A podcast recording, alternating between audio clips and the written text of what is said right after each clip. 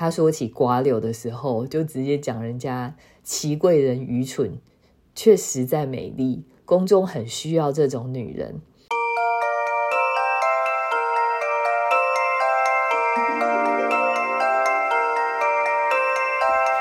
欢迎来到紫薇会客室。我们希望透过现代化与科学化的紫微斗数，经由学习与实践，解决我们人生中的大小事。大家好，我是林夕，又到了戏剧人生的单元，哈哈哈！上周才说一个月后见，结果呢，因为我的个人因素，所以今天就马上跟大家再继续聊天喽。那今天我要来聊谁呢？我想聊一下安琪拉战队。好啦，《甄嬛传》里面当然是没有这个称号啦。只不过呢，因为皇后呢拉拢安安陵容，还有那个封号是齐平的瓜尔佳氏，所以就有安跟齐嘛。那拉的话呢，就是皇后自己是乌拉那拉氏嘛。哦，好难念哦。那我们就来聊聊这个团队的领导者皇后吧。她叫做乌拉那拉宜修，对不对？那个姓姓是乌拉那拉，那名字叫宜修嘛，吼。那皇后的表现基本上呢，大概都是我到了二刷，或者是看一些就是深入研究他的 YouTuber，我才知道他到底是在玩什么把戏，然后就恍然大悟，这样说：哦，这个皇后啊，她真的心机藏好深哦，而且啊，就是都是可以一箭多雕，然后布局的好好的这样子。所以呢，由于这个特征，基本上呢就排除它是开创型或者是资源型的可能。那这个角色设定呢，比较就当然就比较可能是呃领导型啊，或者是合作型。那我们就来复习一下哦，领导型是哪四个主星在命宫呢？就是有那个紫薇，还有天府、武曲、天象这四颗，就是紫薇，呃，就是那个领导型的主星吼。那然后呢？合作型的主星有哪四种呢？啊，不，只有只有三种啊。合作型的主星，呃，就是太阴，然后天梁跟天同。那当然，古代可能会讲机月同梁啦，所以天机有时候也被当做是合作型的一颗星星哦。但基本上呢，因为天机呢，它的思虑稍微比较多一点哦，比较是会有修康修胖的特征啦，所以我们才会把它归类在支援型里面哈。那到底是领导型还是合作型呢？这我们就要好好讨论一下吼。因为啊，这两种性格都是比较不容易表露喜好跟意图的。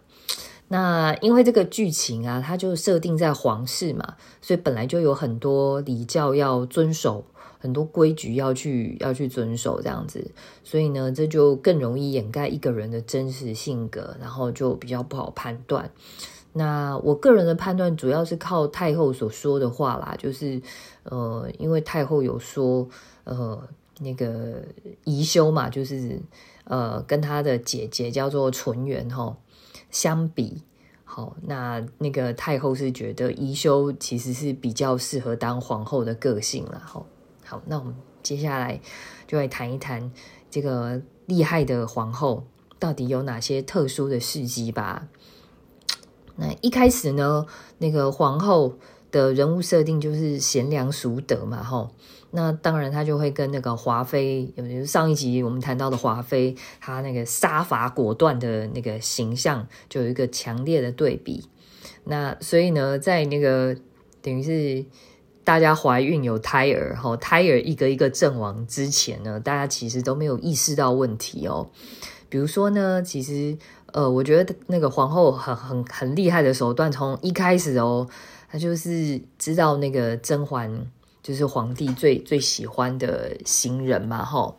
那啊，补充一下吼，那个甄嬛是皇帝最钟爱的新人呢，原因是因为甄嬛的设定就是长得很像皇后的姐姐。那皇后的姐姐在剧中呢，基本上就是皇帝心中的白月光。所以皇后呢，就把甄嬛的宿舍安排在距离皇帝最近的宫。一来呢，就是皇后希望皇帝觉得自己是宽宏大量的；那二来呢，就是皇后顺便就把甄嬛放在风口浪尖上，然后呢，等于是昭告所有的新旧人，就是说，哦，你们要斗的话，就斗这一个甄嬛就对了哈。所以呢，皇后这样子的安排，果然就引来那个只会打直球的华妃，就跑去改甄嬛的宿舍，改到哪里呢？改到那个最偏远，然后就是前一任住户 还出过事情的那一间，叫碎玉轩嘛，吼。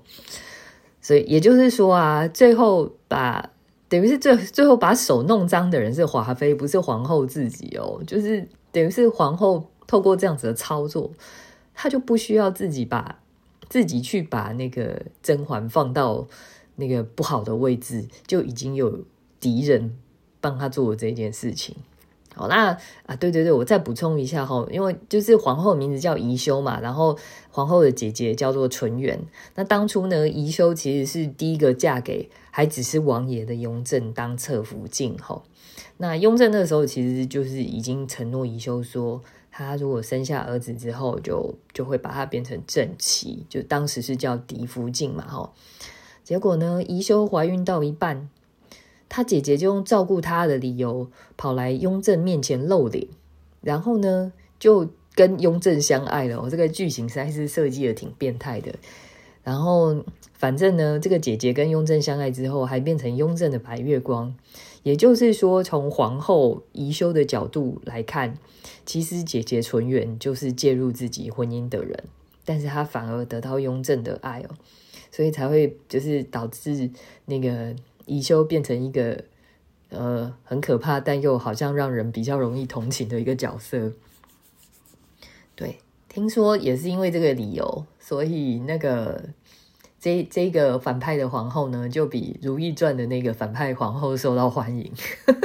好，反正以后会聊到了哈。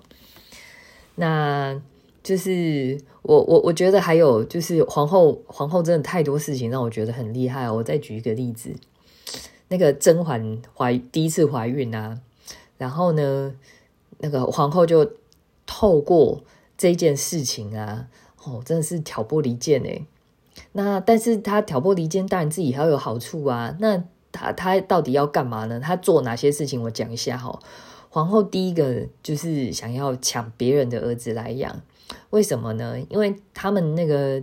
等于后宫里面有一个老人吼，就齐妃嘛。你看在妃位的，是不是就是位居比较高位？等于是算是同齐的吧。就齐妃有生一个儿子啊，然后呃，好排行老三就是三阿哥。那皇后呢，她就去想办法刺激那个最笨的齐妃，好去害甄嬛。她就跟那个齐妃说：“那甄嬛现在在怀孕啊，那以后不知道是不是会生下皇子，你要小心一点哦。”所以呢，齐妃就就会当然会去想说，那她如果要保住她的三阿哥，那个以后登基是很顺利的话，那她就不能让甄嬛的小孩那个顺利生下来。好，那我再补充一下，这个齐妃啊，哈，就是被皇后在这个状况里面被皇后害得最惨的这一个哈。他跟我们等一下要讲的齐贵人不是同一个哈，所以这个齐妃并不是我们今天要讲的安琪拉的齐哦，这个齐妃是那个整齐的齐。那听说呢，齐这个字呢，在满文里面是表示漂亮的意思，所以等于是嗯，这个生下三阿哥的这个女人呢，其实本来是还蛮漂亮的这样子。好，那反正她有别的很多蠢事啊，有机会以后再跟大家聊。那因为皇后已经设想到这个齐妃就是很笨，好，那所以她可能不知道要怎么去害甄嬛，所以呢，皇后就派了安陵容当自己的白手套，让安陵容呢先跑去暗示齐妃说可以用夹竹岛下毒，然后呢讲完以后呢，再跑去就是让安陵容去跟甄嬛喝下午茶，然后顺便就不小心发现那个齐妃送来的点心。有毒，然后呢？第三步是安陵容就在那个场合吃吃下午茶的场合里面呢，劝告甄嬛，就是报告皇后就好，不要报告皇帝。那这个计划呢，最后是顺利进行啊。那顺利进行的结果呢，对皇后的好处就至少有四个哦。第一个是呢，齐妃就是笨笨的齐妃犯了大错嘛，因为她居然敢害其他的那个妃嫔嘛，对不对？害其他皇帝的女人，她当然是犯下大错啊！那所以这个时候皇后就可以要挟说，把齐妃的儿子，也就是那三阿哥抓去自己养了。哦，生都不用生，对不对？然后再来第二个呢，好处是对皇后的好处，就是因为事情没有上报到皇帝那边，所以三阿哥呢就不会被牵连，被划入黑名单。等于是说，皇后接过来的就是一个干干净净、没有黑记录的太子候选人哦。然后对皇后第三个好处就是呢，齐妃因为不知道要恨皇后，所以她就恨到甄嬛去了，你知道吗？第四个呢？是那个皇后安排安陵容提醒提醒甄嬛点心有毒不要吃，其实也是相当于提升就是甄嬛对安陵容的信任。所以之后呢，皇后再派安陵容送去有麝香的除除疤药膏，就不会引起疑心。大家知道麝香在干嘛的吗？就是古代让女人没有办法怀孕的东西哦。对，好可怕，好险恶啊！但是呢，必是。就是就事论事，皇后真的是环环相扣，她的那个计划很巧妙，所以皇后本人其实是非常聪明，然后我也真的很敬佩。那我要说，现实生活现实生活当中，我认识的领导型朋友有很多，就是有这类型的聪明才智，真的可以想到好几步以后。所以我常常都会觉得说，如果我有。这些呃领导型朋友一半的冷静跟智慧就好了，可惜呢，我是不吐不快的巨门，所以要修炼成修炼成那个样子呢，需要非常非常多的历练。那当然啦，虽然这些聪明的领导型朋友当中，也是不乏有当面骂我笨的哈。好，不过呢，长大步入中年以后，我就懂得，就是聪明其实有很多种。他们只是不懂我的聪明，好，我不需要因为我认同他们的聪明就觉得我自己不聪明嘛，对不对？然后呢，因为聪明而过得不好的人其实也很多，你看皇后就是一个很好的例子。好，再来呢，就算笨的人也不一定都过得不好嘛。所以呢，我最后的结论就是呢，长得那么聪明也不一定可以帮我得到我想要的幸福哈。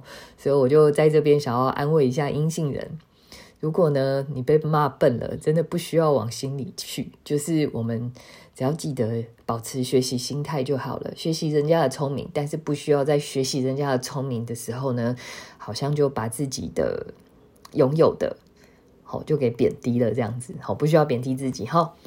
好，然后呢，接着皇后对甄嬛的第一胎还做了什么呢？我觉得其实比上一个故事更复杂了，我实在不知道该怎么用语言这样表达，所以我就不打算讲。总之啊，这种暗戳戳还想到好几步以后的这种聪明呢，我觉得对，其实领导型的机会还是很高的。当然合作型也有哦，我是没有看过那个军师联盟啦。不过历史上的司马懿其实就是那个合作型的天良，然后然后不但很很聪明很厉害，他还可以活活把敌人熬死。诶就是他也不跟你走速战速决，但是。放长线钓大鱼，到最后他也还活得比人家久，哦，所以这个就是聪明到爆炸，而且是有产生结果的哦，好，所以才会有那么多影视剧题材都是拿那个那个司马懿来来来说嘛，对不对？好，那我们回到正题，然后皇后到底是领导型还是合作型呢？就是我刚刚有讲嘛，我觉得其实是领导型啦，因为皇后的姐姐纯元人物设定就是温婉善良善良的性格。那太后心里也知道，其实皇后比姐姐适合当皇后，只不过当时的社会价值观觉得那个纯元呐，哦，那个姐姐才是嫡出的女儿，嫡出的女儿才是女儿。那皇后本身是庶出的女儿，所以等于是皇后还没当上皇后，小时候说要嫁去那个王爷的时候，可能会稍嫌不够看。那原因很简单啊，因为那个那个宜修。她在嫁去给那个雍正的时候，还不知道他会当皇帝嘛？那这个乌拉那拉家当然就是他只是想要有有那个投标的资格，但是还没有想要就是说哈，所以一开始让一个庶出的女儿去卡位，哦，然后之后真的比较确定，就是那个雍正真的会当皇帝以后，才把王牌拿出来，也就是那个那个嫡出的纯元这样子。哇，好险恶哦！所以其实你知道后宫真正的大 boss 啊，绝对不会是甄嬛，后宫的大 boss 一定是上一届宫斗冠军，也就是太后嘛。好好，以后也会聊到她。那呃，在判断那个一个人的命盘，就是如果说是有一对姐妹哈，然后一对姐妹里面有一个特别会说她是贤良淑德，那八九不离十，大概都是阴性的。那相比之下呢，宜修因为是庶女嘛，可是她她的那个心智本来就是希望可以争一个庶女出头天吼，所以我才会认为皇后本人是阳性的领导型。好。那假如啦，假如宜修本身是合作型的，然后而且因为这个故事设定就是你知道要抢这种位置，当然是少女时期啊，对不对？还不到二十岁的时候就在决定婚姻嘛。那所以嗯，应该这样讲，虽然不是说不可能合作型会想要暗中捍卫自己的权益，可是几率真的还是比较小啦。那然后抢夺正宫位置的事情呢？假如是哦，像现代社会这样子发生在三十岁之后，那合作型会学着要争取自己的权益的几率才会变高。可是可也不会高到哪里去去啦，大概就是呃，从百分之十变成百分之三十的可能性这样子。好，那最后我们就来说说安琪拉战队另外一个角色齐贵人。好，那这个齐呢是呃书信里面比较常用到那个齐哦，口语大概不会用到。这个齐怎么写呢？就是一个一个神字边呐，这标准应该说士字边哈，然后呢右边是一个其他的齐，那意思就是吉祥啊好运这样子。好，那剧情里面呢，这个齐贵人是瓜尔佳氏，听起来就像瓜二加四，所以才会有人给他取外号叫做瓜六。好，二加四等于六嘛？对，好，好冷哦，但是挺可爱的外号啦。那我接下来就用瓜六来称呼他，我觉得比较不会混淆这样子。那其实我呃，另一个让我觉得皇后应该是阳性性格的原因是，他说起瓜六的时候，就直接讲人家齐贵人愚蠢，却实在美丽，宫中很需要这种女人。好，所以我之所以前面会讲到那个领导型常常在骂我笨，就是因为我实在是愚蠢，但实在美哦，没有了，好好，这有点 自夸，没有没有没有，现在生的小孩不美丽了。反正呢，就是如果说皇后她是合作型的话，她就算是实话，她也是敢想不敢说啦。好，就算身居高位，也不会这么赤裸裸的去批评人家。好，那我们就来讲一下，虽然皇后是就事论事嘛，那这个瓜六到底是有多笨呢？就是他其实出场没多久，他就一直在踩那个老板的痛处，然后踩皇皇后的痛处，这样子。每次安琪拉开会的时候，说真的，他也没有什么办法，然后还会搞内讧。他怎样搞内讧呢？就是他下药啊，让安陵容的嗓子哑掉。因为呢，那个安陵容得宠的方式就是她唱歌，呃，声音很像纯元。那等于就是瓜六这么做的话，其实就是毁掉队友的战力嘛。所以我不得不说，他真的是个猪队友。然后呢，瓜六稍微比较大的贡献就是他举报甄嬛劈腿的时候很勇。但很勇没错，偏偏又是搞错甄嬛的外遇对象哦。因为那个瓜六在举发甄嬛的外遇对象说是温太医，但是明明甄嬛呃外遇的对象不是温太医啊，是那个那个果郡王嘛，吼。好，所以搞错了，所以最后也抓不到甄嬛的小辫子。所以呢，瓜六呢，最后就是因为得罪太多人了，尤其是得罪皇帝身边的首席太监哦，所以最后就是被乱棒打死。那这种斗性很强、说话没遮掩的人呢，会是什么什么类型命盘啊？听众应该如果都有在 follow 我们的 podcast，就应该会知道。然后，那那个夏冬春大概也是这一类的嘛，对不对？好，可是大家还是要记得哈，不是同一种命盘都同一个样哦。只不过其他命盘的故障形态不是这样啦，所以我们才会用那个故障的样子来判断一个类型的，呃，要判断一个人是什么样类型的命盘。这样好，那为什么这一集我会特别说要把安琪拉这个团队拿出来说呢？其实是这样的，就是啊，我不知道大家有没有观察过，在职场上面吼，如果老板跟属下是一阴一阳的时候，嗯，当然第一个要克服的就是说要留意双方不能，就是会不会无法将心比心，好，所以就没有办法互信，因为如果一阴一阳的时候在看事情，当然就是会。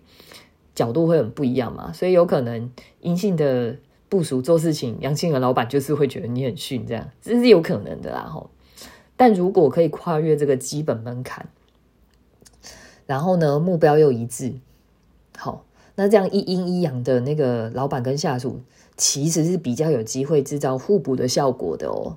然后就可以把上下的努力连成一线。其实皇后跟安陵容两个人就有这样的效果，虽然呢。他们做的是亏心事啊，可是从有效性来看，吼，原本还算是一个有效的团队。但是后期瓜六加入之后，因为那个皇后跟瓜六同为阳性，然后呢，瓜六在跟皇后一样阳性的思维之下呢，还没办法表现的比皇后更好，所以就很难成功的合作。那如果说今天换作是上下部署都阴性的话，其实也很容易，因为下属不见得可以比上司更加细心，所以就会造成下属的成就感低落。所以提醒各位吼，第一呢，就是不管在职场上你是上还是下，好性格跟思维上面的补位就很重要哦。